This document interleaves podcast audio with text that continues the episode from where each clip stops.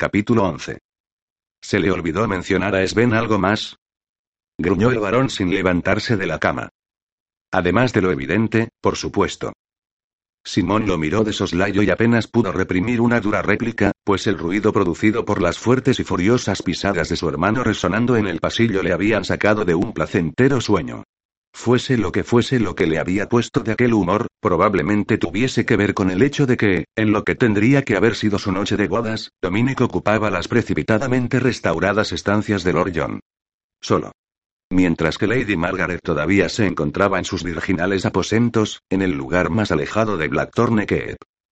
Aunque Ato último no estaba muy seguro y tampoco se atrevía a hablar de ello.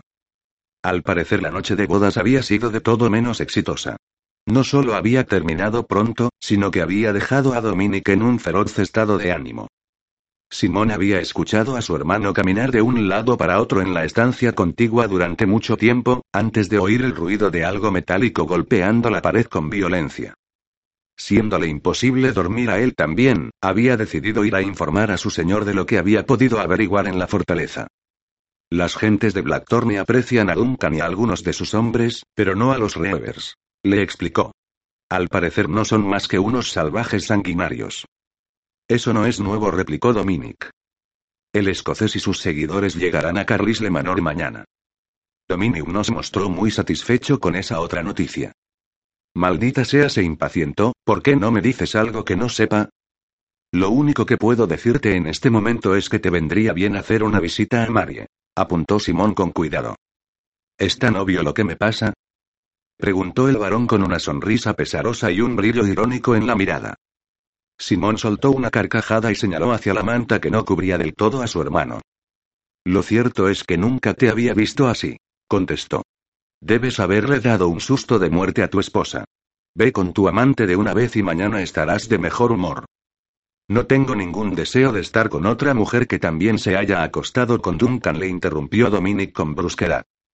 ¿Otra? La sonrisa de Simón se desvaneció. Luego, ¿es cierto? ¿Lady Margaret fue la amante de Duncan? No hay modo de saberlo con certeza.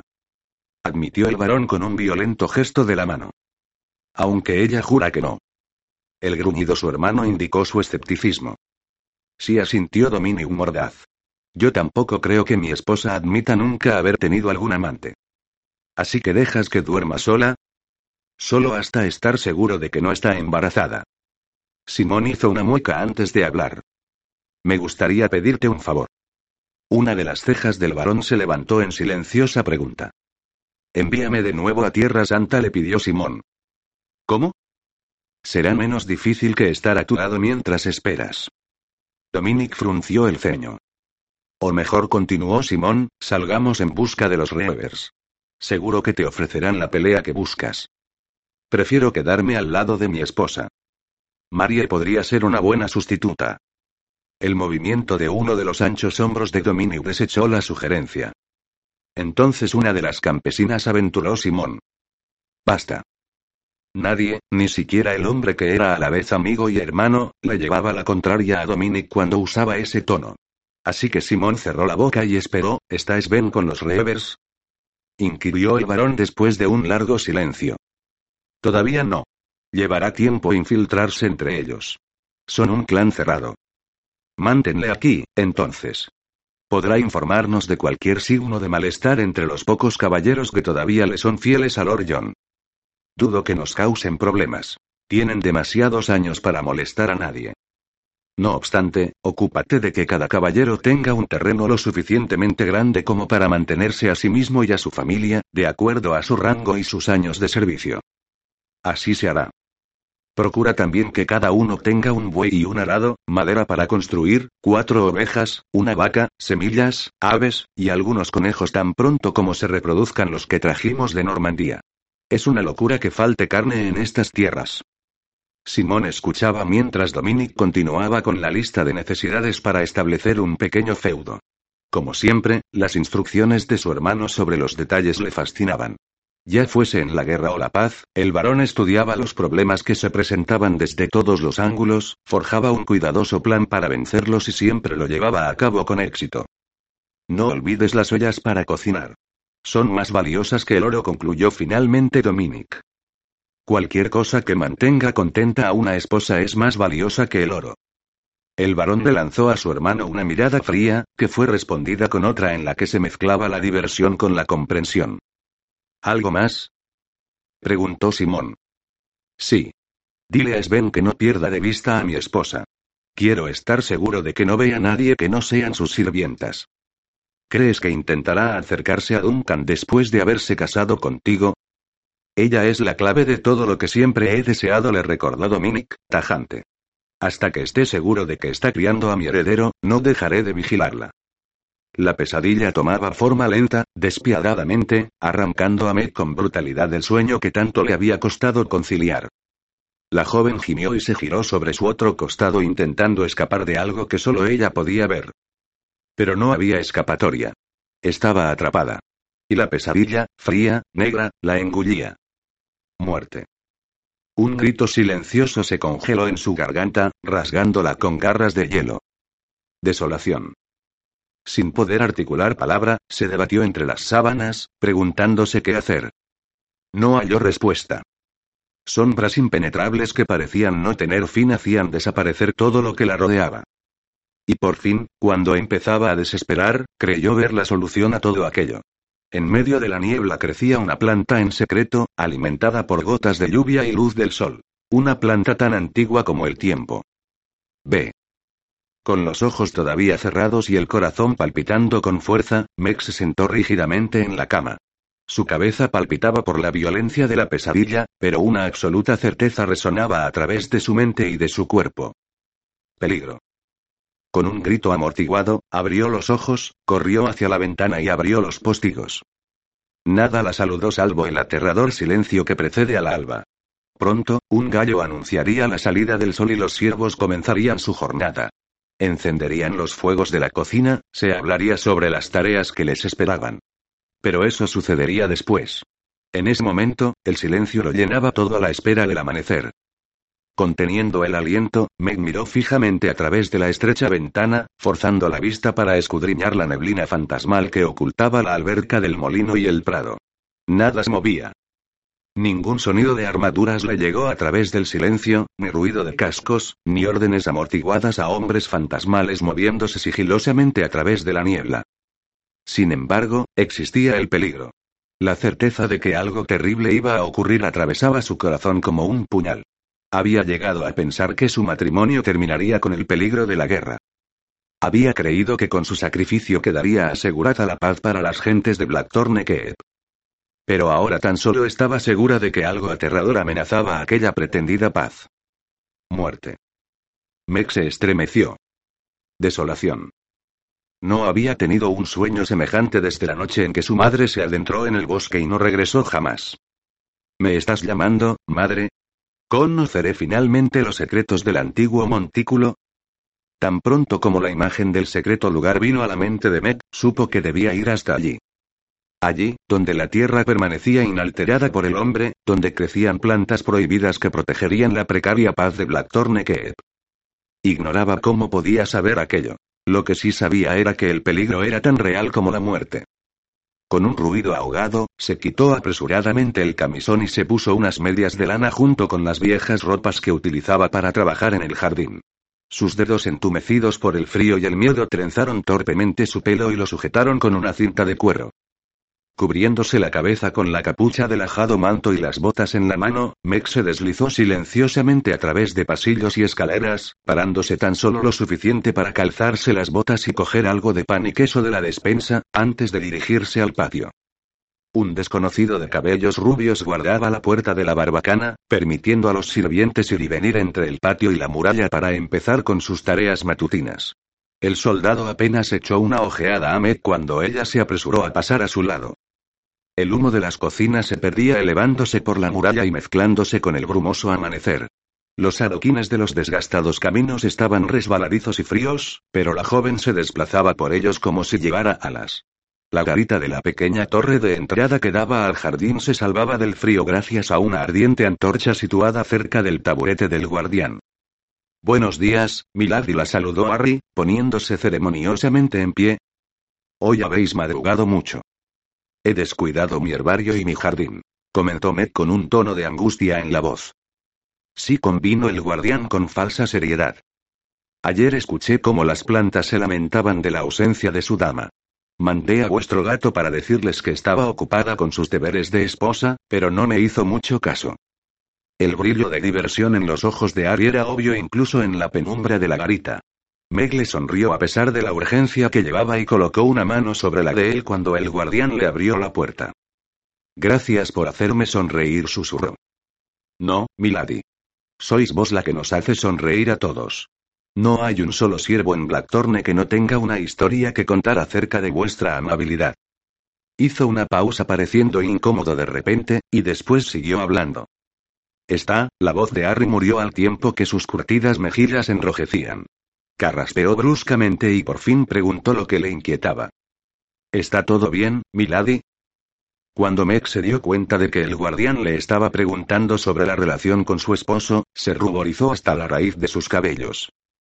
Nosotros nos preguntamos. Harry aclaró su garganta y lo intentó de nuevo. Vuestra madre no era feliz con Lord John. El señor era un hombre severo incluso cuando no estaba borracho. Y cuando lo estaba. Musitó Med, sin dejarle continuar. El guardián movió los pies mostrando su incomodidad. Apenas conocíamos a vuestra madre, pero a vos os hemos visto crecer, dijo deprisa. No permitiremos que ese bastar. Eh. Que vuestro esposo os haga daño. Si es así, decídnoslo y os protegeremos. Podría sucederle un accidente mortal cuando salga a cazar. Lágrimas incontenibles llenaron los ojos de Meg convirtiéndolos en bellas gemas verdes. Agradecida, rozó la mejilla de Harry con un rápido beso, haciendo que el sirviente se ruborizara aún más ante la muestra de cariño. Créeme, estoy bien, le tranquilizó la joven. El varón no ha sido cruel conmigo. Antes de que Harry pudiera hablar, Meg, presurosa, ya había cruzado el puente levadizo como un huidizo espectro. Al recordar lo ocurrido la noche anterior, escalofríos que nada tenían que ver con la fría mañana recorrieron su cuerpo hasta dejarla sin aliento. Era cierto que Dominic no la había forzado. Al contrario. Había logrado que su cuerpo conociera por primera vez la pasión. Pero lo único que quería de ella era un heredero. ¿Estás riéndote de nosotros en el infierno, John? Dominic tan solo quiere un hijo, un heredero. Y no lo tendrá. No podré dárselo. No hay amor en él para mí.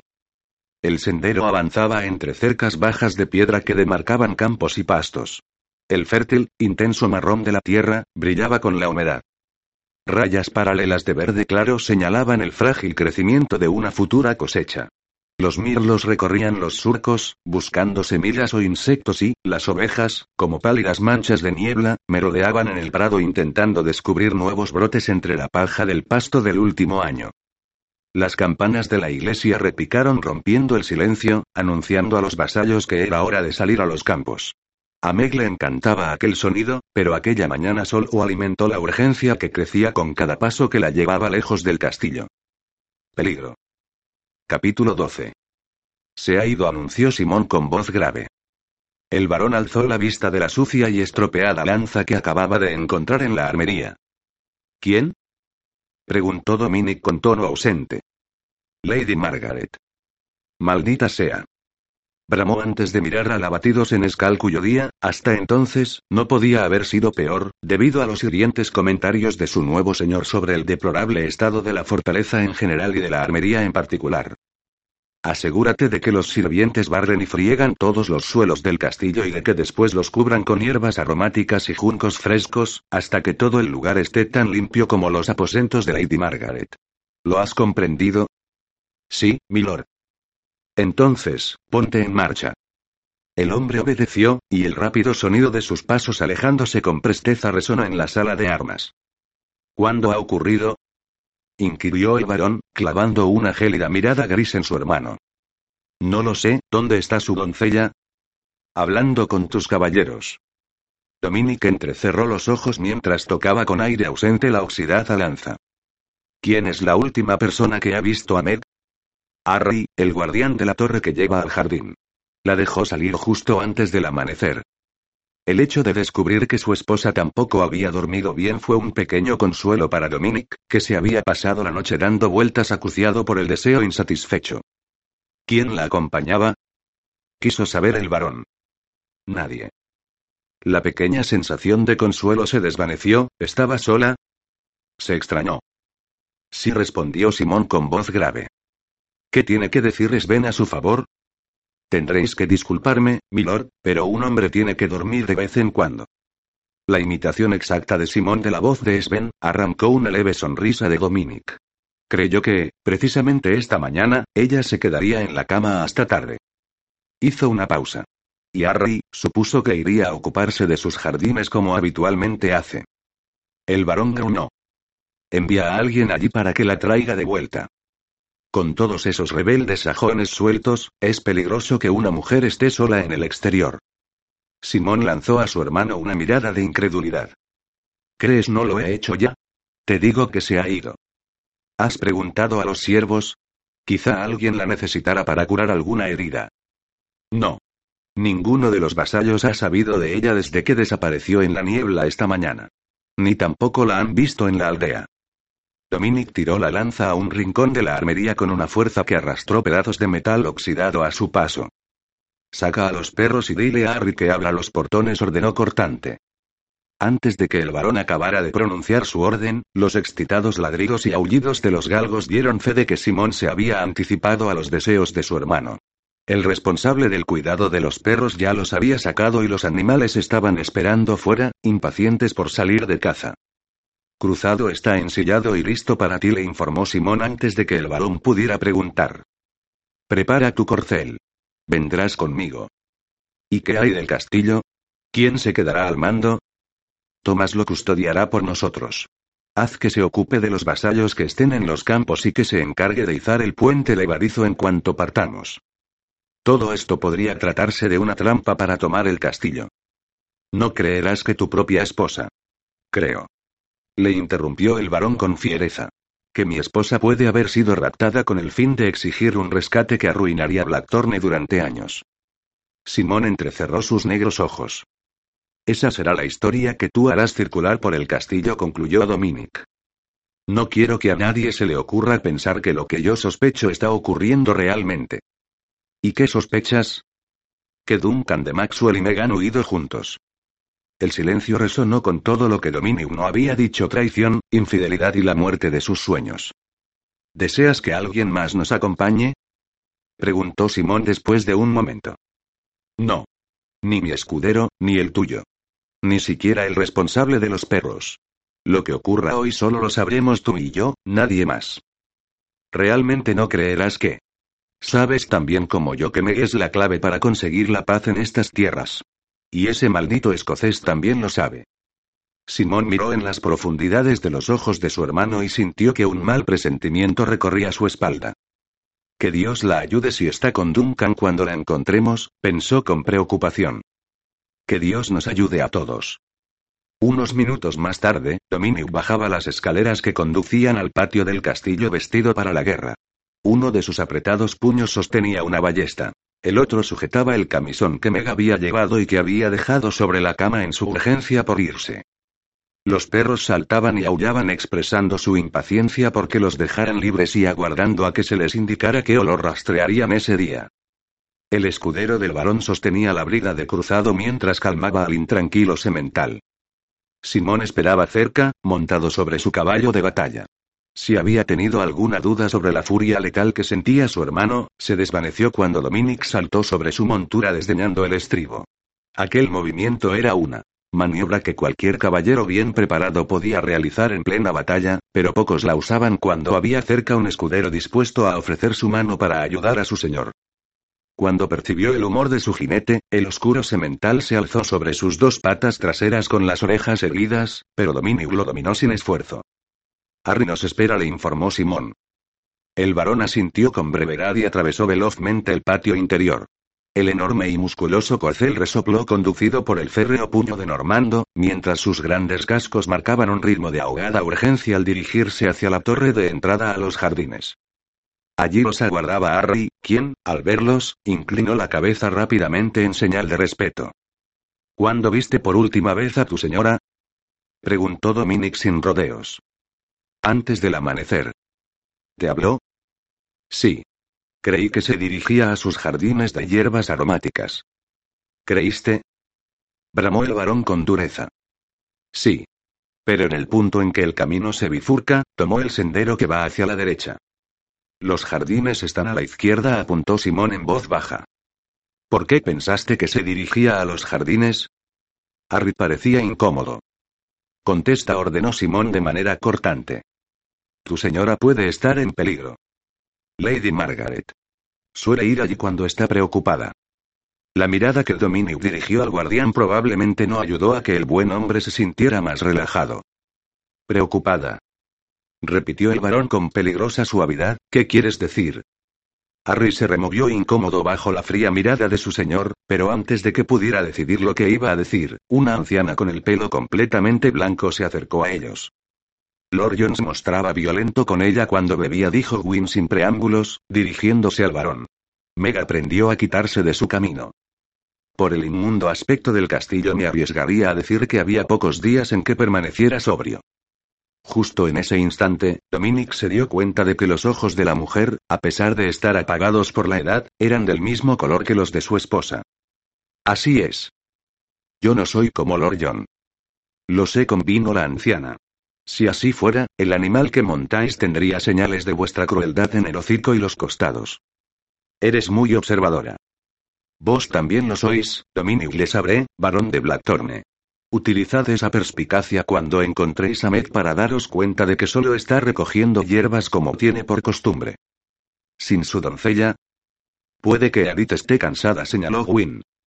¿Suele Lady Margaret salir de la fortaleza sin compañía? Inquirió el varón con voz áspera. No. Nunca respondió la mujer de forma tajante. Siempre va acompañada por Edith, por un soldado o por mí. Dominic miró a Harry, pero el guardián negó con la cabeza. Iba sola, afirmó pesaroso. Lleva a los perros a la bifurcación del sendero, ordenó Dominic al cuidador. El hombre cruzó el puente rápidamente seguido por el alborotado tumulto de los galgos. Cuando el varón se movió para seguirlos, Gwyn habló con rapidez. No temáis. Ningún animal dañaría a Met. La fría y dura mirada de Dominic atravesó a la anciana.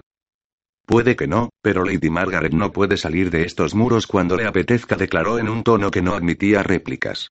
Es mi esposa, y eso la convierte en una presa apetecible para los Reavers. No es ella la que está en peligro, anunció Wynne en voz baja. ¿Qué quieres decir? La anciana contempló a Dominic en silencio por un largo espacio de tiempo. Una amenaza se cierne sobre todos nosotros, dijo por fin.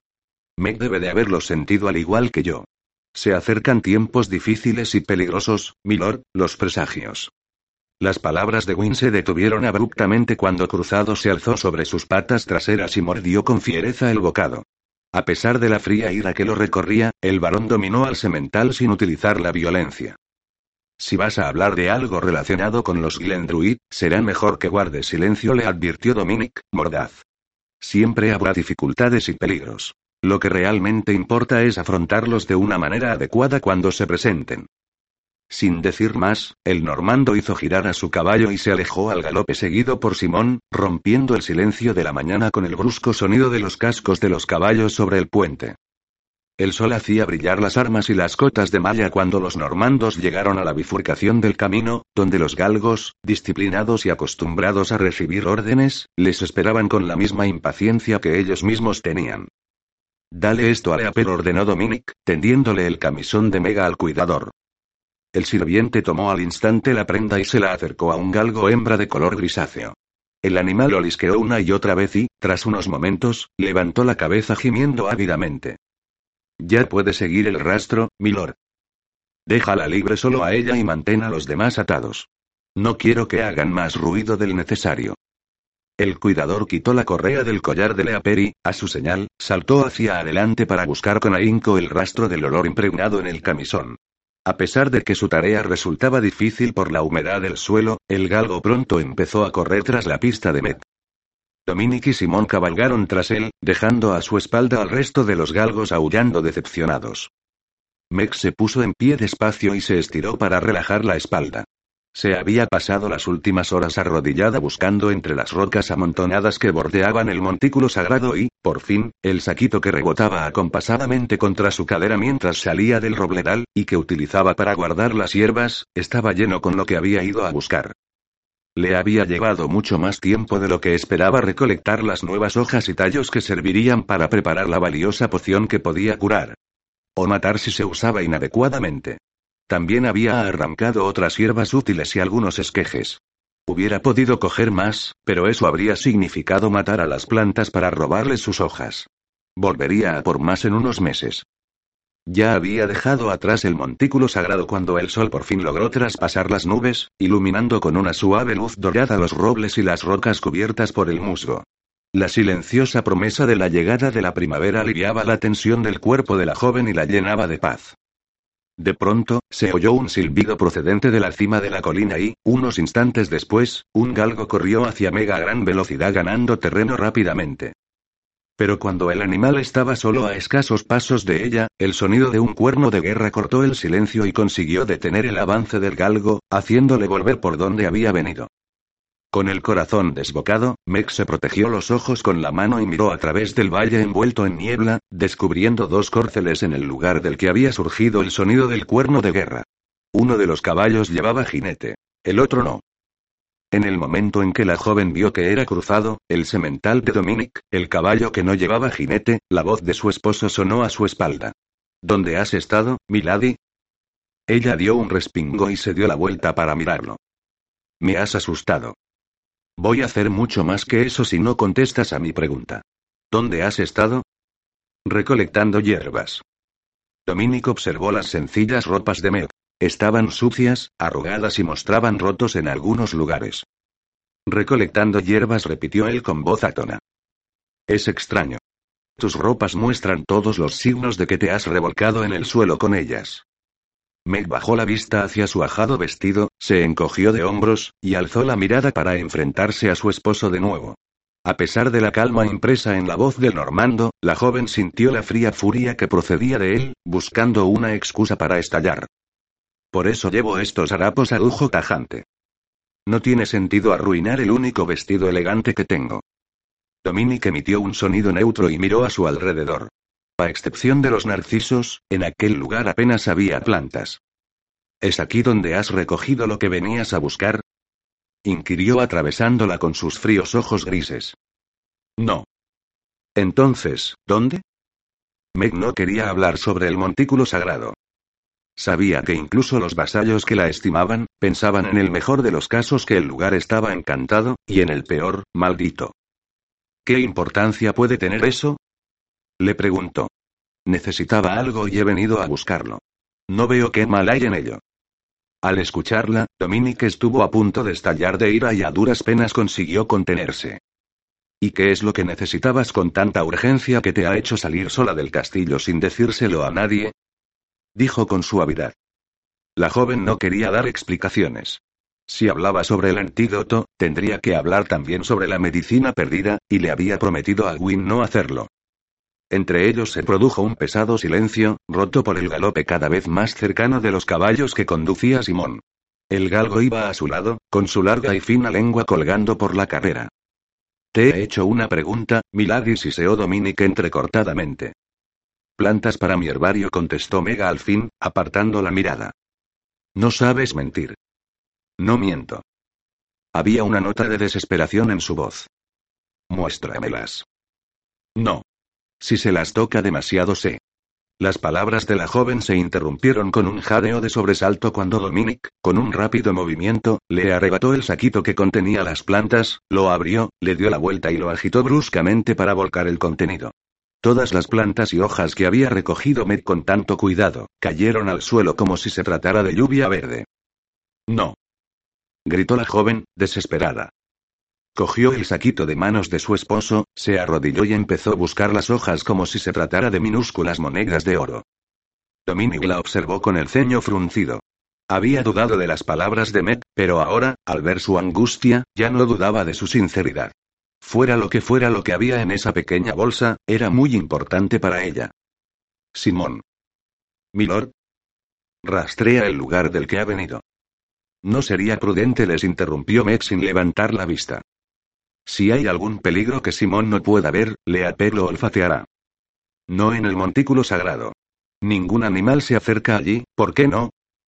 Quiso saber Dominic. No puedo responder a esa pregunta, repuso la joven sin interrumpir su tarea de introducir las plantas caídas en el saquito. Simplemente sé que es cierto. Los animales perciben ciertas cosas con más claridad que los hombres. El montículo sagrado. Repitió el varón, esperando una explicación. La joven murmuró algo y siguió recogiendo hojas. Un instante después tenía un guantelete de malla bajo su barbilla, obligándola a levantar la mirada y a enfrentarse a los sombríos ojos de su esposo. ¿No temes ese lugar? preguntó Dominic. ¿Por qué debería? No tengo el mismo instinto que los animales. Simón emitió un sonido que pretendía enmascarar una risa sorda. Sin dejar de observar la ira que se reflejaba en los ojos de Met, el varón le hizo un gesto a su hermano incitándole a que se apresurara a cumplir sus órdenes y siguiera el camino que ella había tomado. No, no lo tienes con vino, Dominic. Pero eres una bruja Glendruid. ¿Qué pretendes hacer con lo que has recogido? Soy Glendruid, pero no soy una bruja. Aún así, te atreves a ir a un lugar que los habitantes de la fortaleza consideran maldito. Si el montículo estuviese maldito, la cruz que llevo ardería, le rebatió Ned. Pero permanece fría e inerte en mi cuello. El varón recorrió a su esposa con una fría mirada mientras el ruido del caballo de Simón se desvanecía en un silencio únicamente perturbado por los cantos de los pájaros y el sonido del viento. Cuando finalmente soltó la barbilla de la joven, observó con pesar que el guantelete había dejado unas pequeñas marcas rojas que destacaban en la pálida piel de su rostro. Meg le afectaba de una manera que nunca antes hubiera creído posible y, solo pensar que pudiera haber acudido a una cita con Duncan, le corroía el alma. Ayer conseguí excitarla, se dijo a sí mismo. Haré que olvide a su amante. Ahora es mía. Mía para siempre. El normando miró con gesto severo las diversas plantas esparcidas por el suelo, al tiempo que la joven se afanaba en recogerlas rápidamente. Él no era experto en plantas, pero se encargaría de que alguien en el castillo le diera su opinión sobre ellas.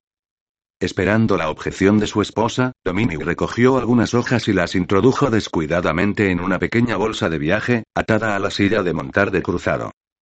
No hubo protesta alguna. Fue cuando se arrodilló junto a Med para ayudarla con los pocos tallos y pequeñas raíces que quedaban, cuando ella apartó las manos masculinas con urgencia. El material del que están hechos los guantes es demasiado duro, le explicó. Si estas plantas se estropean antes de preparar la poción que necesito, venir hasta aquí no habrá servido de nada. ¿Es por eso por lo que no te acompañaron Eadito algún soldado? Le preguntó con falsa suavidad, ¿porque son demasiado torpes? Meg no respondió. Contéstame, esposa. Dime de una vez por qué viniste sola al bosque. Las manos de la joven se paralizaron. Yo. El varón esperó con la creciente certeza de que lo próximo que oiría sería una mentira. Pero lo único que le respondió fue el silencio. ¿A qué distancia queda por este camino el torreón de Carlisle? Preguntó utilizando un tono neutro. Meg soltó un suspiro de alivio al ver que Dominic cambiaba de tema. Está a más de un duro día de marcha. ¿Se tardaría menos por el sendero que atraviesa el montículo sagrado? Sí, aunque no lo utiliza nadie le explicó sin dejar su tarea, contenta de poder responder al fin a sus preguntas. El sendero es arduo en algunos tramos y la gente prefiere los caminos. De hecho, se utilizaban con frecuencia para llegar a las diferentes propiedades de Blackthorne hasta que Lorion enfermó el año pasado. ¿Están los caminos en mal estado? ¿Por eso utilizaste el sendero? No. Duncan ha tenido hombres trabajando en los caminos desde que volvió de Tierra Santa. Los ojos del normando se convirtieron en dos estrechas ranuras. Si Meg le hubiera podido ver, habría dado un paso atrás olvidando los pocos y preciados pedacitos de hojas que quedaban. ¿Prefieren entonces los vasallos dar un rodeo antes que venir por aquí? inquirió Dominic. Sí. Evitan el montículo sagrado. Qué conveniente. La agresividad de su tono alertó a Meg, cuyas manos empezaron a moverse torpemente. ¿Conveniente? Repitió, extrañada. Para tus encuentros íntimos, aclaró él con voz ruda. La joven alzó la vista y se enfrentó sin miedo a la gélida mirada de Dominic. Así que es eso, murmuró. ¿Crees que vengo aquí para reunirme con algún hombre? No con algún hombre, puntualizó Dominic con dureza, sino con Duncan de Maxwell. Mírate. Las mejillas rojas, los ojos brillantes, la ropa sucia. Si estoy así es porque me ha costado mucho encontrar las plantas que buscaba. Puede ser. O quizás se deba a la pasión de tu amante. Eso no es cierto. ¿Acaso quiere Duncan endosarme un bastardo como hizo tu madre con Lord John? Prosiguió Dominic implacable. Meg levantó orgullosamente la cabeza. Te doy mi palabra de que eres el primer hombre que me ha tocado. Todo apunta a que mientes. Entonces, hazme tuya, le instó. Ahora. Aquí mismo, Dominic le sabré. Así no habrá dudas de que nadie me ha poseído jamás. A la joven no le tranquilizó la frialdad de la irónica sonrisa de su esposo. Buena jugada, Milady reconoció con falsa suavidad. No estoy jugando. Yo tampoco. Si hago lo que me pides, descubro que mientes y te quedas embarazada, nunca sabré quién es el padre, ¿verdad? Ella estaba demasiado desconcertada para responder. No, Meg. No te haré mía hasta que sepa con toda seguridad que no estás embarazada. Y después me cuidaré de tenerte muy cerca. Meg sintió sus palabras como una bofetada. En realidad no te importa si he estado antes con un hombre o no, susurró consternada. Lo único que quieres de mí es que te dé un hijo. Por fin lo has entendido. Que sea una mentirosa, que te engañe, que robe o sea una criminal. Nada de eso te importa. Cualquier mujer serviría, siempre que esté ligada a la fortaleza de Blackthorne. Los ojos del varón la atravesaron con su gélida mirada. Tu pasado ya no importa. Pero ahora eres mi esposa y exijo tu lealtad. Si me deshonras, sufrirás un castigo que ni siquiera puedes imaginar. El pequeño hilo de esperanza que Meg había abrigado en su interior se rompió dolorosamente bajo la fría realidad que le presentaba Dominic Lesabre. No se trataba del diablo normando del que hablaba Edith, ni del alma generosa que ella había soñado. No quería de ella risa ni ternura, ni tampoco le interesaban sus ilusiones, ni sus anhelos de forjar un porvenir mejor para sus vasallos y para ellos mismos. Dominic Lesabre era simplemente un hombre, como los fue John de Cumbriland. Y cuando viera frustrados sus planes dinásticos, quizá llegara a ser como él, debido a las sombras y la desesperación que poblaban su alma. Un callado grito de protesta por lo que pudo haber sido recorrió violentamente el cuerpo de Meg, pero no permitió que ningún sonido saliera de sus labios. El varón volvió a pronunciar bruscamente el nombre de su esposa. Sin embargo, la única respuesta que obtuvo fue la mirada desolada de unos ojos tristes que sabían que nunca contemplarían un hijo. ¿Por qué frunces el ceño así? inquirió irritado. ¿Tanto te cuesta dejar a tu amante? Meg no pronunció palabra. No tenía ánimo para hablar y menos aún para que se burlara de sus sentimientos un hombre que carecía de ellos. Hagamos un pacto, propuso él con voz glacial. Cuando me des dos hijos, te mandaré a Londres. Allí podrás tener los amantes que quieras. Las lágrimas que la joven apenas lograba contener hacían que sus ojos pareciesen aún más grandes. Ni siquiera imaginas lo que quiero, le recriminó. Toda la vida he sabido que mi obligación era casarme con el hombre que me fuese impuesto, pero, aún así, yo pensé que podría convertirme en una buena esposa para el hombre adecuado. ¿Y ahora? Su voz se desvaneció en un dolorido silencio. ¿Y ahora qué? dijo Dominic. Habla. Ahora sé que nunca será así, musitó La primavera ha llegado, pero no para mí. Olvídate de una vez de Duncan, le ordenó Dominic con tono severo. Duncan. Pero. Estás casada conmigo, la interrumpió sin piedad. Yo soy el único esposo que vas a tener. Y yo seré tu única esposa hasta que la muerte nos separe. ¿Acaso me matarás para poder casarte de nuevo y tener hijos? ¿Es ese el peligro que me hizo despertar fría y temblorosa? ¿De qué estás hablando? Meg se encogió de hombros. El rubor había desaparecido de sus mejillas y temblaba visiblemente. ¿Oyes eso? Susurró con miedo. ¿El qué? Esa risa. Dominic escuchó con atención. No oigo nada. Es Lord John. ¿Cómo? Se está riendo. Sabe que su maldición será más poderosa de lo que lo fue él en vida.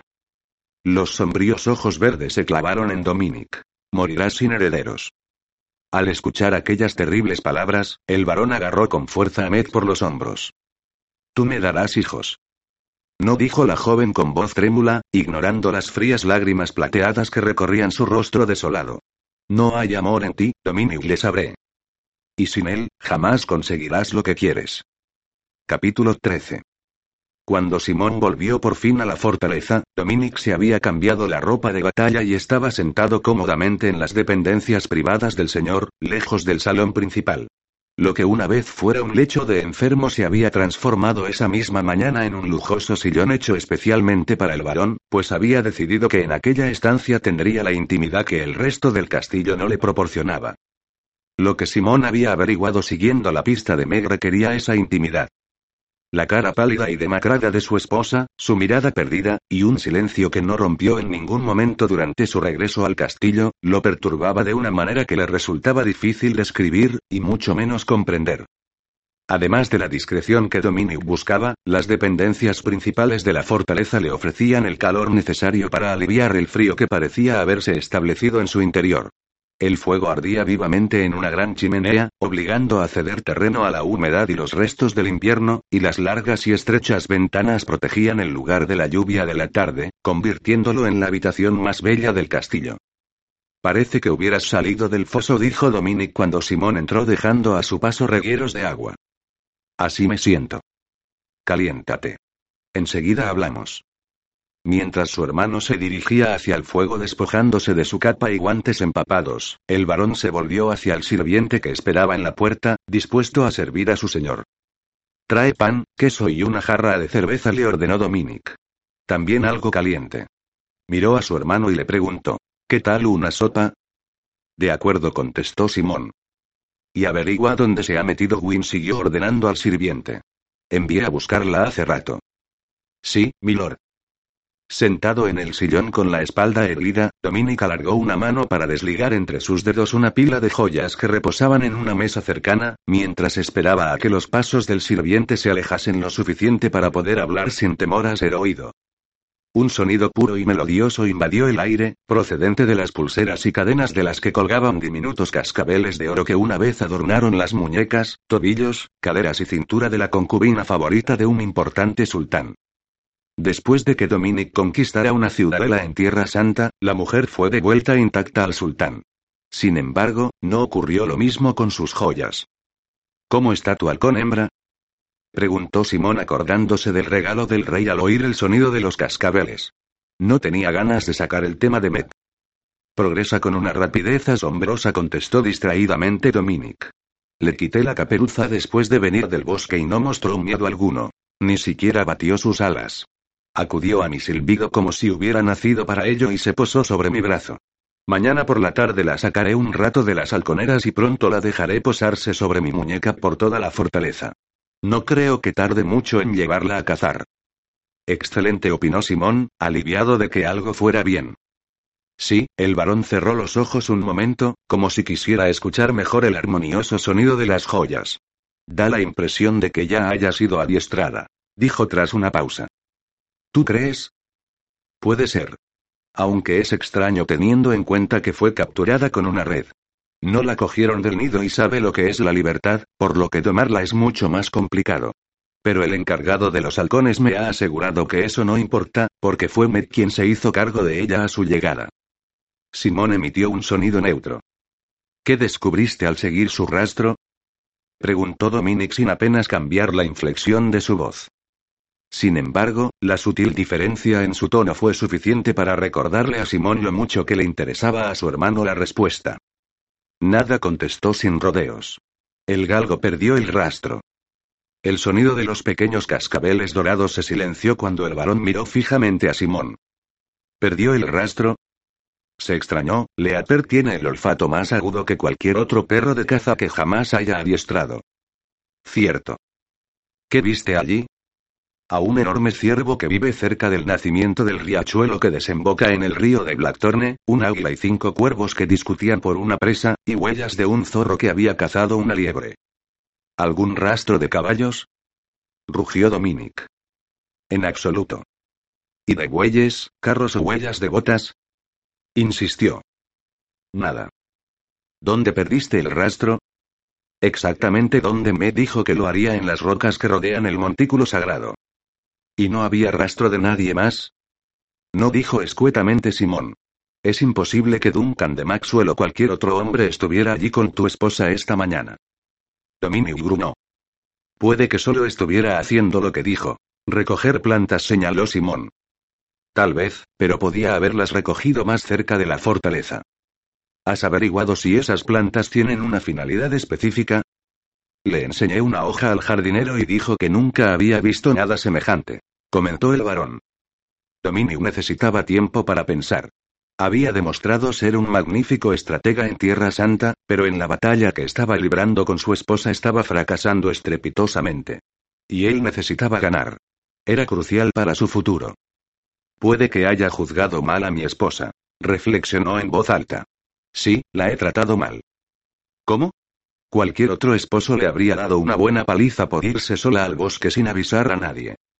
¿Cómo sabes que no lo he hecho? inquirió Dominic con voz tranquila.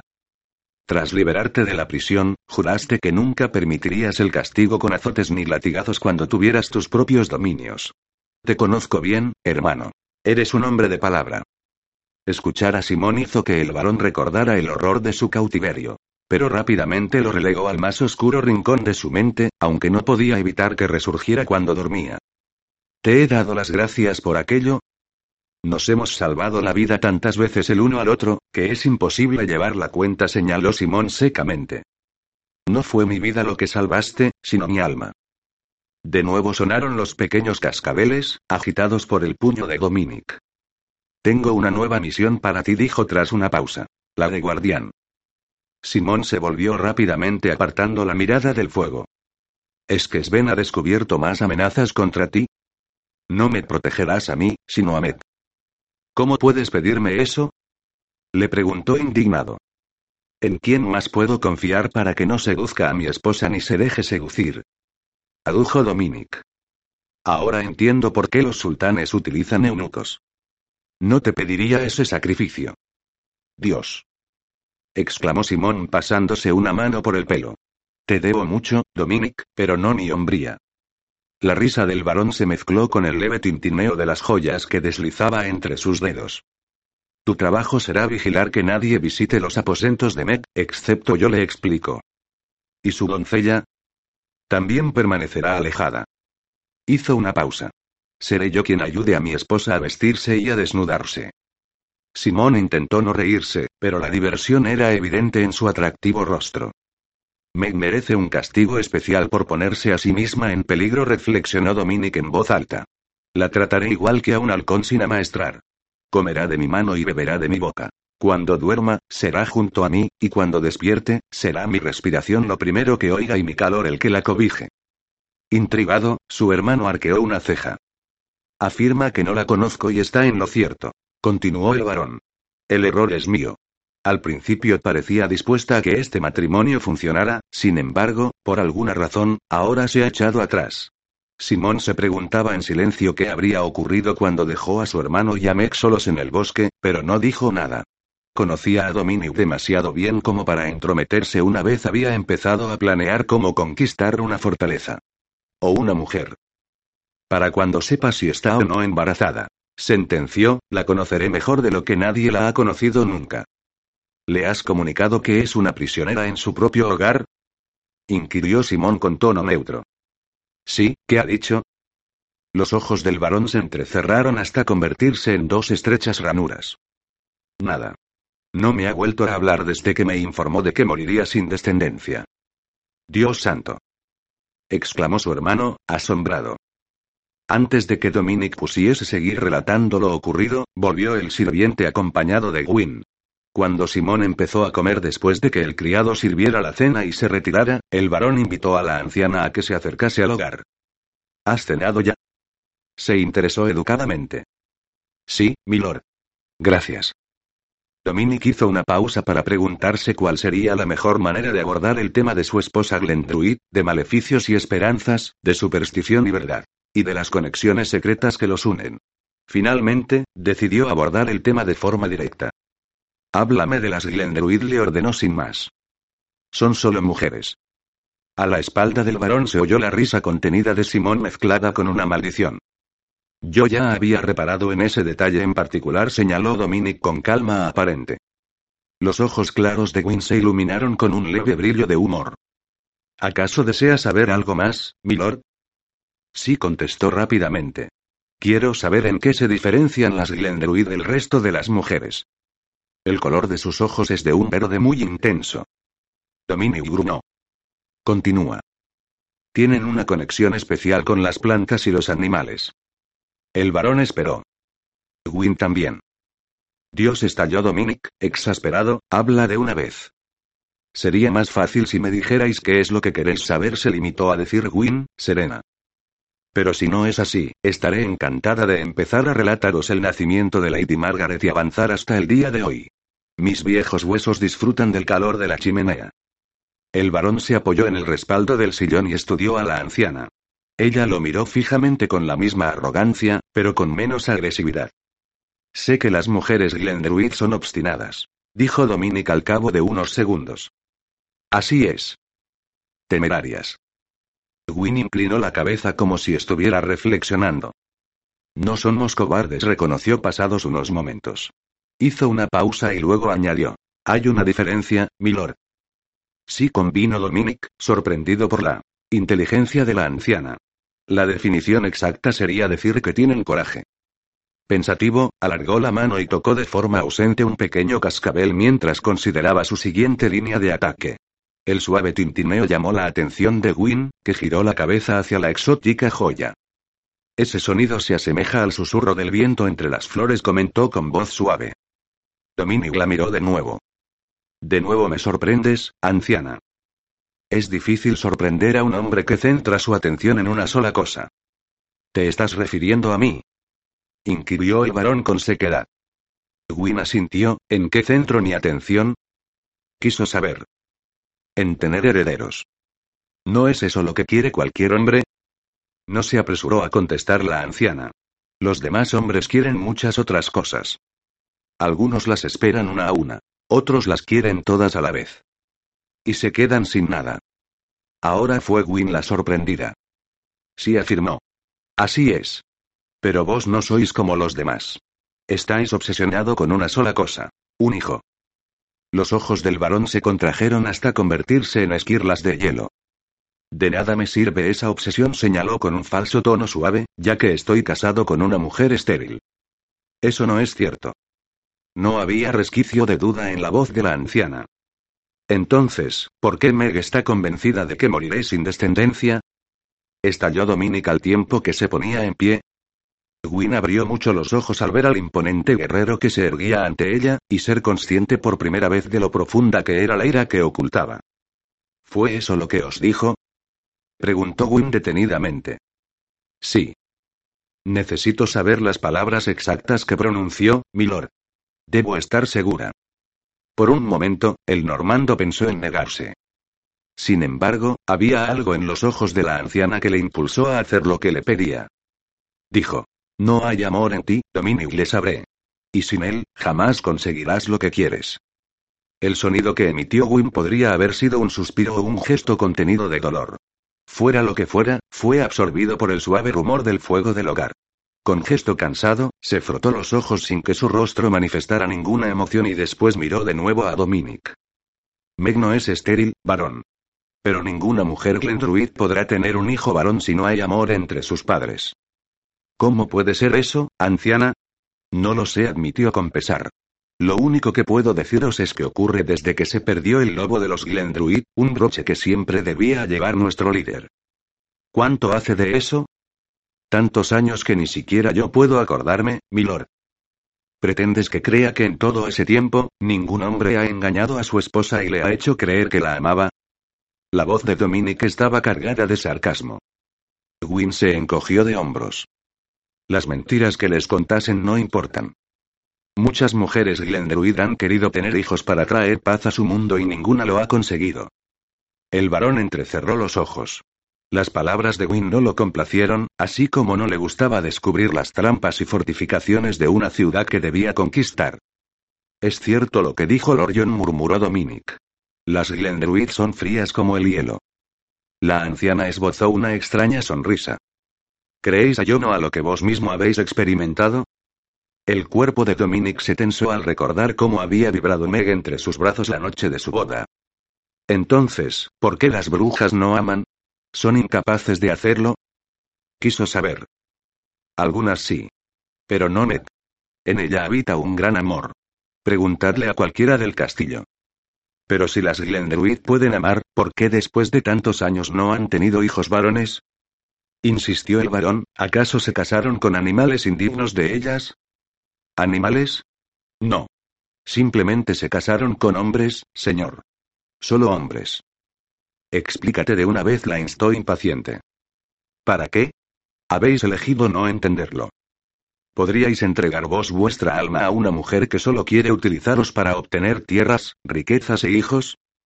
¿Qué estás diciendo? ¿Podríais, continuó la anciana, implacable, permitiros amar a alguna mujer? ¿Podríais compartir vuestra alma con ella? Dominic la miró incrédulo. Por supuesto que no. Jamás cederé el control sobre mi destino a nadie, sea hombre o mujer. Los ojos de Gwyn se llenaron de lágrimas, pero no cayeron. Había vivido lo suficiente para saber que en ocasiones como aquella las lágrimas no servían de nada. Entonces no tendréis hijos, y yo estaré condenada a contemplar otra generación rezando para liberarnos de la maldición. No creo en tus palabras, objetó irritado. Creed en esto, las mujeres Glendruid pueden ver más allá del atractivo de un hombre. Pueden contemplar su alma, saber lo que habita en ellas. Hizo una pausa. Saberlo todo de alguien y amarle a pesar de todo resulta muy difícil. A veces pienso que es imposible, y Med, milord, es solo una mujer. La mirada de Dominic se convirtió en hielo, reflejando el frío que se condensaba en sus entrañas así como la oscura ira que le invadía. De repente, golpeó la mesa con el puño, haciendo que las cadenas de oro saltaran y emitieran un breve sonido. Luego sobrevino un silencio que nadie interrumpió. Simón miró a la mujer y después a su hermano, que parecía estar reflexionando sobre lo que había escuchado. Aquello hizo que la tensión lo abandonara poco a poco.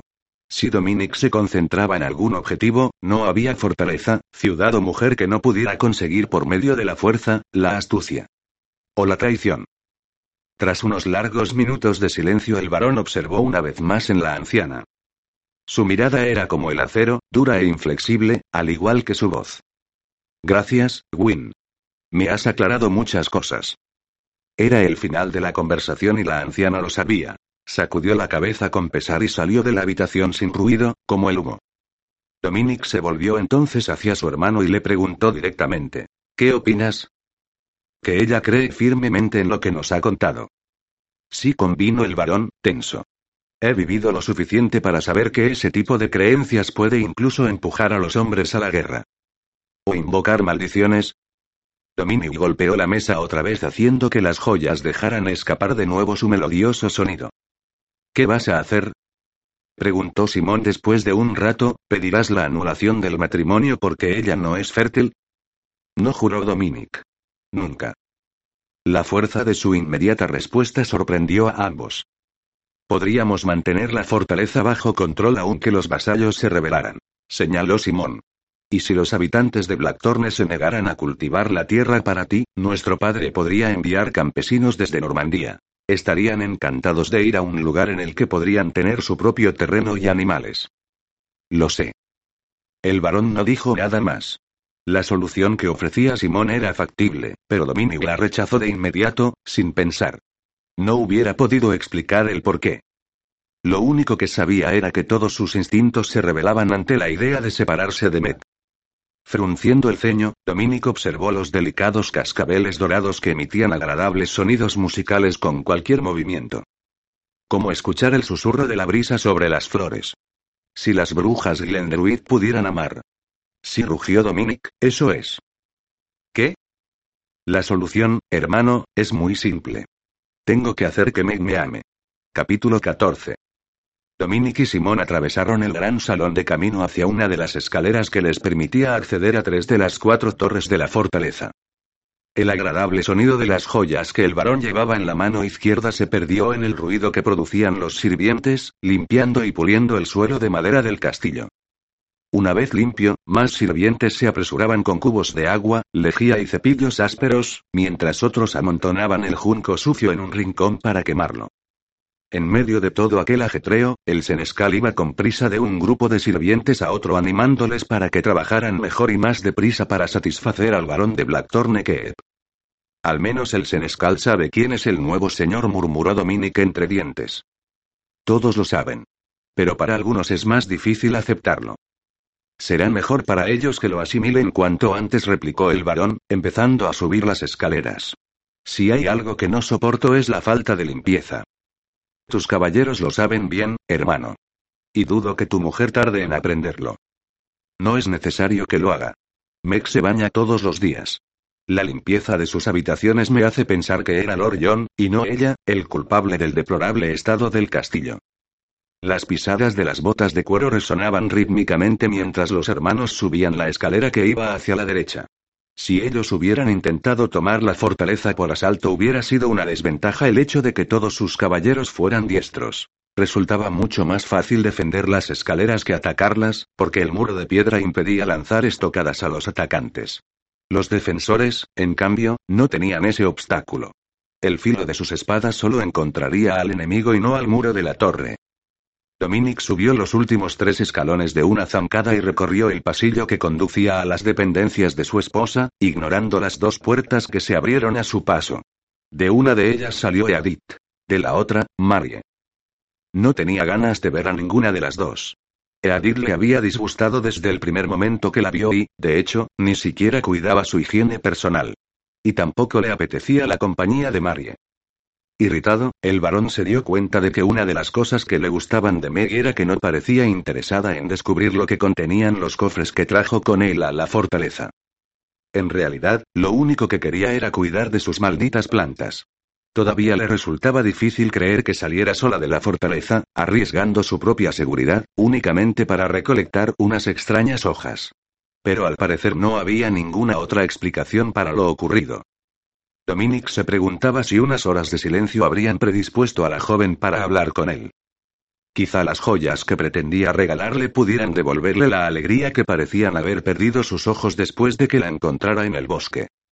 Cuando por fin llegó a la puerta de su esposa, se la encontró cerrada. Abre, Meg le ordenó, golpeando la gruesa madera con impaciencia. Soy Dominic.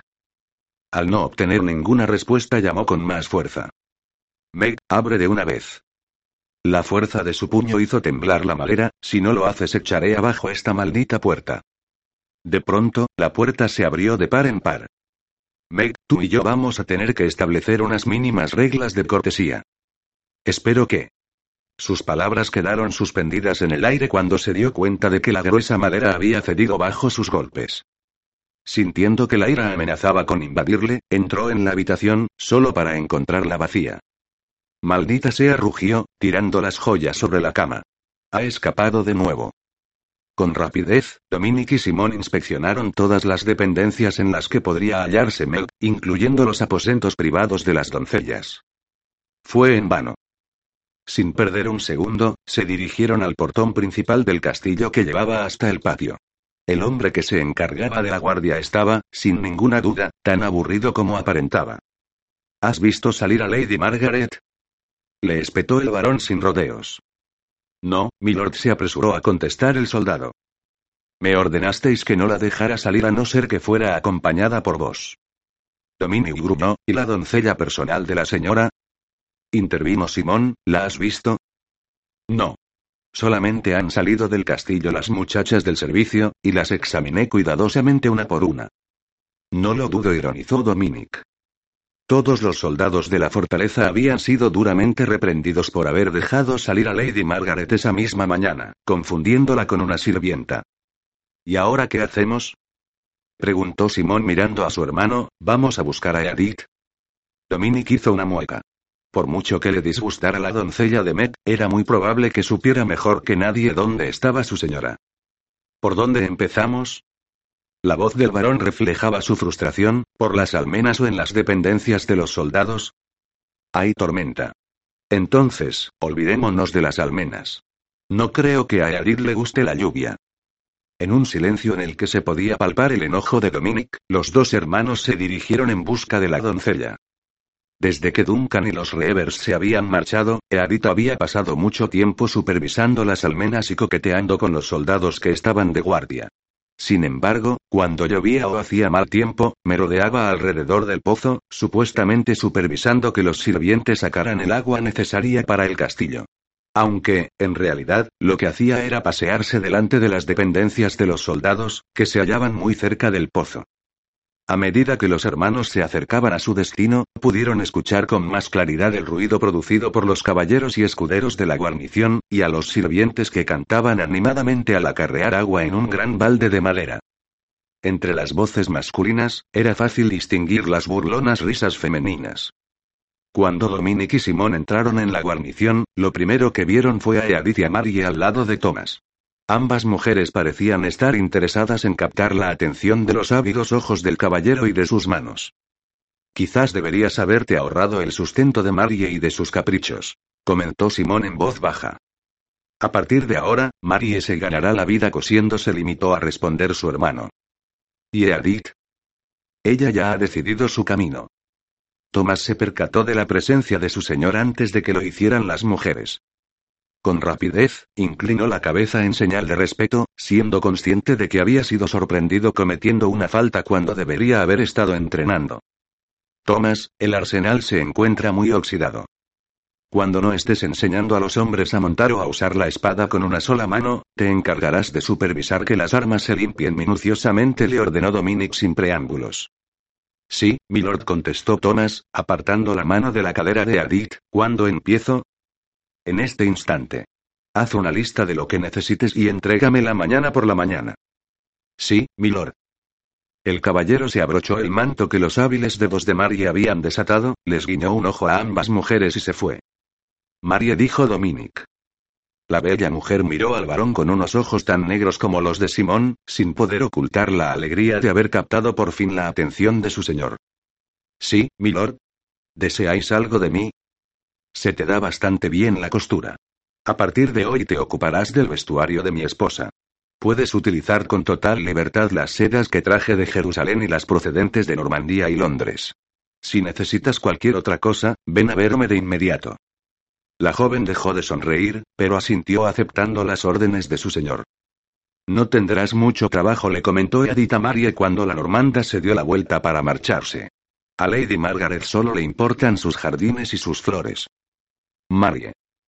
Dominic no había alzado la voz, pero fue suficiente para que la joven se detuviera. Si sirves bien a mi esposa, te recompensaré con tus propias sedas. Preferiría otro tipo de recompensa, musitó sonriente. El varón sacudió la cabeza. Vete. Cuando os canséis de vuestra esposa, milord, venid a verme, dijo en una voz lo suficientemente alta para que todos la oyeran, al tiempo que le dirigía una mirada cargada de recuerdos. Vete, repitió Dominic. Pero no había dureza en su voz. La joven obedeció y el varón observó su marcha con una torva sonrisa. Las caderas femeninas se balanceaban en una silenciosa, pero inconfundible invitación, y la fina lana de su túnica se adaptaba a sus curvas a la perfección, revelando la turgencia del sensual cuerpo que cubría. ¿Sabes dónde está tu señora? inquirió Dominic, volviéndose hacia Edith. No, varón. Hizo una pausa y luego se atrevió a bromear, ¿la habéis vuelto a perder en tan poco tiempo? Simón se asombró de la imprudencia de la mujer. Su hermano trataba con justicia a sus vasallos, pero eso no significaba que se le pudiera tomar a la ligera. ¿Tienes familia? Le preguntó Dominic en tono neutro. ¿En el castillo de Blackthorne? Sí.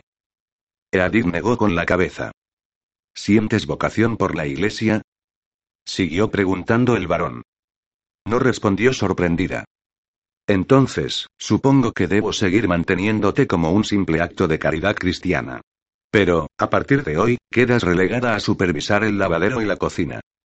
Atónita, la doncella lo miró fijamente. ¿Es eso lo que Lady Margaret desea? ¿Cómo podría saberlo? Se burló Dominic. No dejo de perderla, como tú has señalado. De cualquier forma, no importa la opinión de mi esposa. En todo lo concerniente al castillo, yo soy el único que manda. El rostro de Adit adquirió una palidez mortal y sus ojos se llenaron de lágrimas. Por favor, milord, perdonadme. Reconozco que me he excedido. Los últimos días han sido difíciles, añadió deprisa. La muerte de Lord John, la boda, el destierro de Sir Duncan, la llegada de los normandos, la doncella dejó de hablar en el momento en que se dio cuenta de lo que estaba revelando. Debe ser difícil para ti servirme, señaló el varón, teniendo en cuenta que tu padre murió en la guerra entre sajones y normandos. Sí, Milord susurró, al tiempo que jugueteaba con el prendedor de oro que le había regalado Dominic. Y también murieron mis hermanos y mi esposo. Aquello ya pasó, afirmó tajante. Si quieres seguir luchando, tendrás que irte a otro lugar. Desesperada, Eadith se arrodilló y le cogió una mano. No, os lo ruego. Deja que esté aquí hasta. Se interrumpió, hasta. La instó. No conozco otro hogar. No quiero otro hogar. Por favor, milord, deja que me quede. Haré cualquier cosa que me pidáis. El primer impulso del normando fue apartar la mano, sin embargo, no lo hizo, pues había aprendido que seguir sus impulsos no era la mejor forma de conseguir lo que quería. ¿Cualquier cosa? repitió él suavemente. Sí respondió sin mirarlo. Entonces, levántate y dime dónde suele pasar el tiempo mi esposa. Eadith permaneció de rodillas, apretando la mano de Dominic contra sus pechos. El jardín, las halconeras, él. Dentro del castillo la interrumpió, liberando su mano sin apenas ocultar su aversión. El herbario, la capilla y el baño. Hizo una pausa y luego añadió. Sobre todo el baño. Duncan y ella solían pasar mucho tiempo allí. El jabón de Milady es muy agradable. Al ver la expresión de ira de su señor, Eadith intentó suavizar sus palabras. Disculpadme si he dicho algo que os haya podido ofender, Milord se apresuró a decir. Estoy segura de que todo era bastante inocente. Ve a la capilla, ordenó Dominic entre dientes a Simón. Y llévate a Eadith contigo. Sin decir más, el varón se dio la vuelta y abandonó el lugar. Las escaleras que llevaban hasta el herbario eran angostas y apenas estaban iluminadas, ya que se encontraban en la parte trasera de la fortaleza, donde la edificación se fundía con la cima de la rocosa colina. Dominic cogió una antorcha y la acercó a la vela que siempre se mantenía encendida en la entrada de las zonas inferiores del castillo. Cuando la antorcha se prendió y ardió, el sombrío resplandor naranja reveló una descuidada construcción. El aire era frío, húmedo, y estaba cargado con el olor propio de un herbario. Dominic avanzó rápidamente por el estrecho corredor, intentando controlar su rabia al pensar en Meg y Duncan en el baño. Se dijo a sí mismo que no importaba lo que ella hubiera hecho antes de convertirse en su esposa. Pero no era cierto. Le importaba. Y mucho. Sabía que no era justo ya que Meg había estado prometida con Duncan. El rey había rechazado ese matrimonio y todos los demás que Lord John había propuesto. Era natural que la joven buscara placer en alguien por el que sintiera afecto. Pero aún así, la imagen de su esposa en brazos del escocés hacía que una rabia asesina hirviera en la sangre del normando. Intentando controlar su furia, se obligó a sí mismo a observar el estado de las estancias que había a ambos lados del pasillo, comprobando que estaban perfectamente limpias. Era evidente que su esposa se había ocupado de que así fuera. Ojalá la obediencia también fuera otra de sus cualidades, pensó Dominic. Cuando por fin llegó al herbario, tuvo que inclinar la cabeza para evitar golpearse con el marco de la puerta. Tan pronto se irguió, la voz de Meg llegó hasta él. Estaba de espaldas, inclinada sobre una larga mesa de piedra que parecía ser parte de la construcción, machacando algo con un mortero. Seas quien seas, dijo la joven sin darse la vuelta, deja la antorcha fuera. Contamina el aire del herbario. ¿Cuántas veces debo decirlo para que se me haga caso? Tantas como las que yo tenga que repetirte que te quedes en tus aposentos. replicó Dominic, mordaz. Meg se volvió rápidamente. A la agitada luz de la antorcha sus ojos se veían asustados y su piel parecía haber adquirido un brillo dorado semejante a las joyas que Dominic había tirado disgustado sobre su cama. ¿Qué haces en mi herbario? Le preguntó asombrada. No es tu herbario, Milady. Es mío, al igual que el resto del castillo, señaló cortante. Harías bien en recordarlo. Sin decir nada, Meg se giró para continuar trabajando con el mortero. Lanzó una rápida mirada al reloj de agua y aceleró el ritmo de sus golpes. Te estoy hablando, insistió Dominic, intentando controlar la ira. Te escucho. Y también me escuchaste cuando te dije que debías permanecer en tus aposentos a no ser que salieras conmigo. Silencio. Responde, me exigió con violencia. Sí, te escuché. Entonces, ¿por qué estás aquí? El herbario forma parte de mis aposentos, replicó Ned. No pongas a prueba mi paciencia, le advirtió, apretando los labios con fuerza. ¿Cómo podría hacerlo, si no la tienes? musitó la joven. Oír aquello hizo que el autocontrol de Dominic saltara en pedazos. Atravesó la estancia con tres largas zancadas y cogió a Meg por el brazo. Basta de tonterías, rugió cortante. Prometiste ante Dios obedecerme y por Dios que lo harás.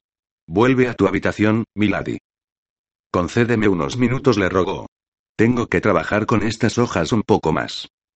El varón no discutió. Simplemente se volvió para irse, arrastrando a la joven con él. Meg tampoco intentó discutir. El miedo que la había atenazado en sus sueños estalló en su mente e hizo que lo viera todo negro.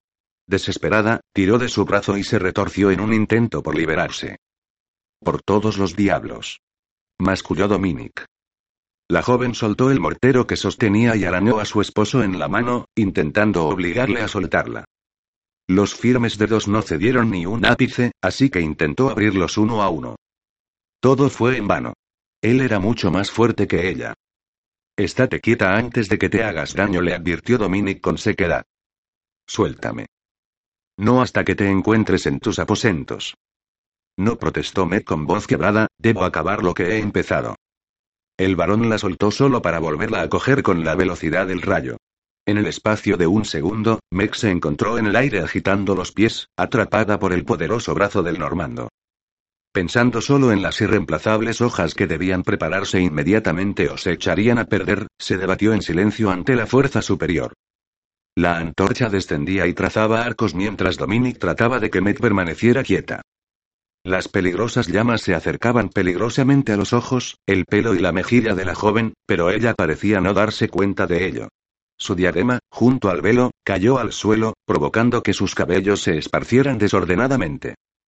Maldita sea si seó Dominic, te vas a quemar viva, pequeña estúpida. Me pareció no oírlo y siguió luchando hasta que las llamas casi rozaron su desprotegida muñeca cuando intentó alcanzar el rostro de su esposo. Tras soltar un violento juramento, el normando tiró la antorcha y la apagó pisándola con sus propios pies. Una vez dispuso de las dos manos, Dominic acabó rápido con los forcejeos. Antes de que Meg supiera lo que había sucedido, el duro cuerpo masculino la aprisionaba contra el muro, permitiéndole apenas respirar. El normando estudió el angustiado rostro de su esposa y se preguntó qué la habría llevado a atacarlo así.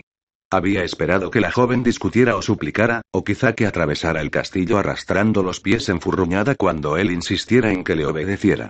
Pero no había imaginado que se revolviera contra él como un gato salvaje acorralado. Lentamente, los forcejeos de Meg cedieron. Entre ahogados suspiros, alzó la vista y observó a su esposo con ojos fieros mientras trataba de llenar sus pulmones de aire. ¿Has acabado? preguntó Dominic con un irónico tono educado. La joven asintió. Bien, iremos a tus aposentos y griega. Dominic se quedó callado al sentir la tensa reacción del cuerpo de Meg. Si te suelto, volverás a resistirte, ¿no es cierto? Su voz estaba teñida de incredulidad. Ella no dijo nada. No tenía que hacerlo. La fiera rigidez de su cuerpo lo decía todo.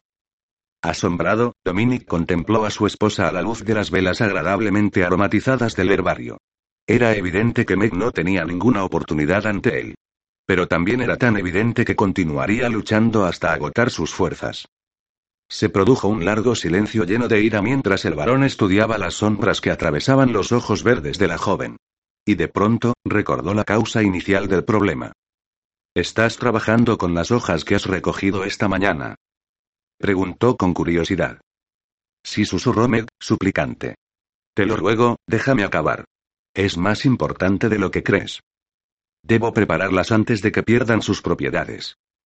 ¿Por qué? No lo sé, reconoció. Pero si no lo hago ocurrirá algo horrible en el castillo. Dominic inclinó la cabeza, pensativo, y, de repente, escuchó el débil y lento goteo del agua en algún lugar próximo. Sorprendido, giró la cabeza y vio un extraño artilugio formado por un cuenco de plata suspendido sobre otro de ébano, en el que el agua goteaba de uno a otro con mesurada velocidad. ¿Todo esto tiene algo que ver con tus costumbres, Glendruid? Preguntó mirando de nuevo a la mujer que se convertía con cada hora que pasaba en un misterio aún mayor para él. Sí. La anciana Gwyn habló de que había percibido un peligro esta mañana y dijo que probablemente tú también lo habías sentido. Mega sintió con ansiedad. ¿De qué peligro se trata? No lo sé. Dominic gruñó. Parece que sabes poco. ¿O es que no quieres contármelo? Tuve un... Un sueño le explicó en voz baja. Estaba atrapada en medio de una oscuridad que me ahogaba, y luego vi las hojas de esa planta.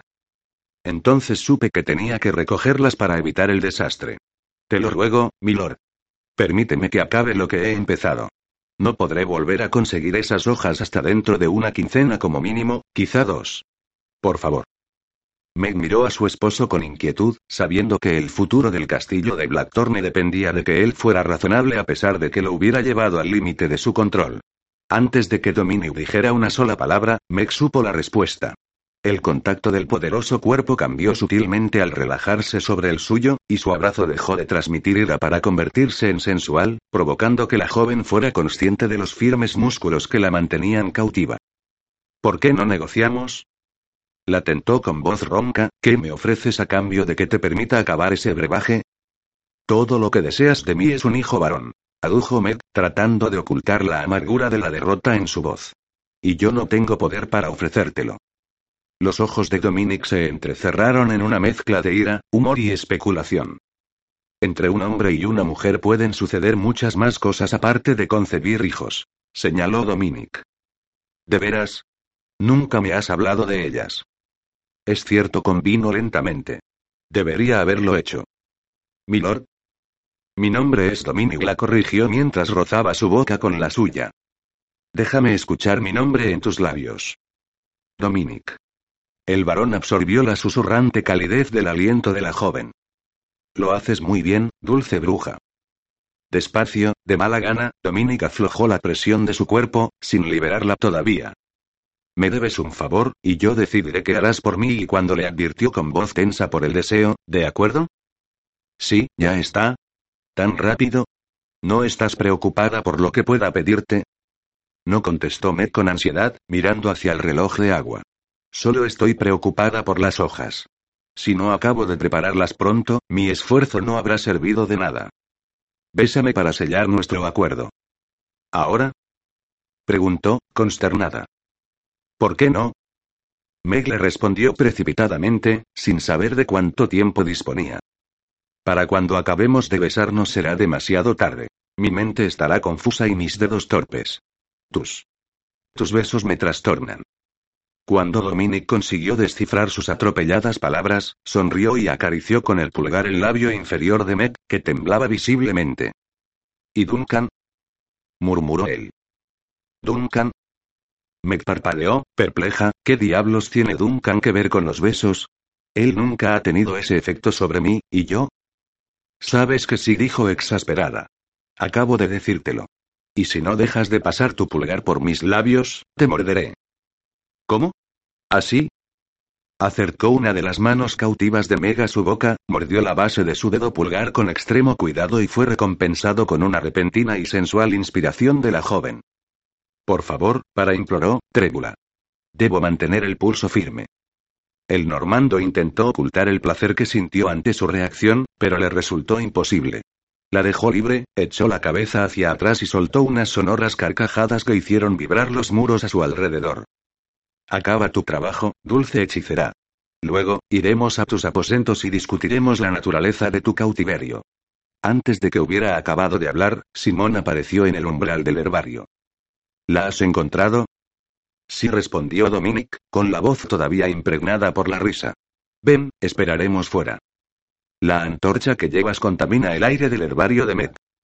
Una vez se alejaron unos metros, Simón dirigió una curiosa mirada a su hermano. Tu esposa debe ser realmente una bruja. Dominic emitió un sonido inquisitivo que pareció más bien un murmullo satisfecho. Hace un rato pensé que la desollarías viva cuando la encontrarás, continuó Simón. Y ahora te encuentro riendo a su lado. La sonrisa que el varón le dedicó a su hermano hizo que éste frunciera aún más el ceño. Empiezas a preocuparme, insistió Simón. ¿Por qué? ¿Acaso no puedo reír como otros hombres lo hacen? Te ha embrujado, afirmó con sequedad. Aunque fuera así, no me importaría, repuso Dominic sonriendo. Dios santo. Vigila tu alma, hermano, o pronto Duncan de Maxwell tomará a traición lo que no pudo tomar por la fuerza.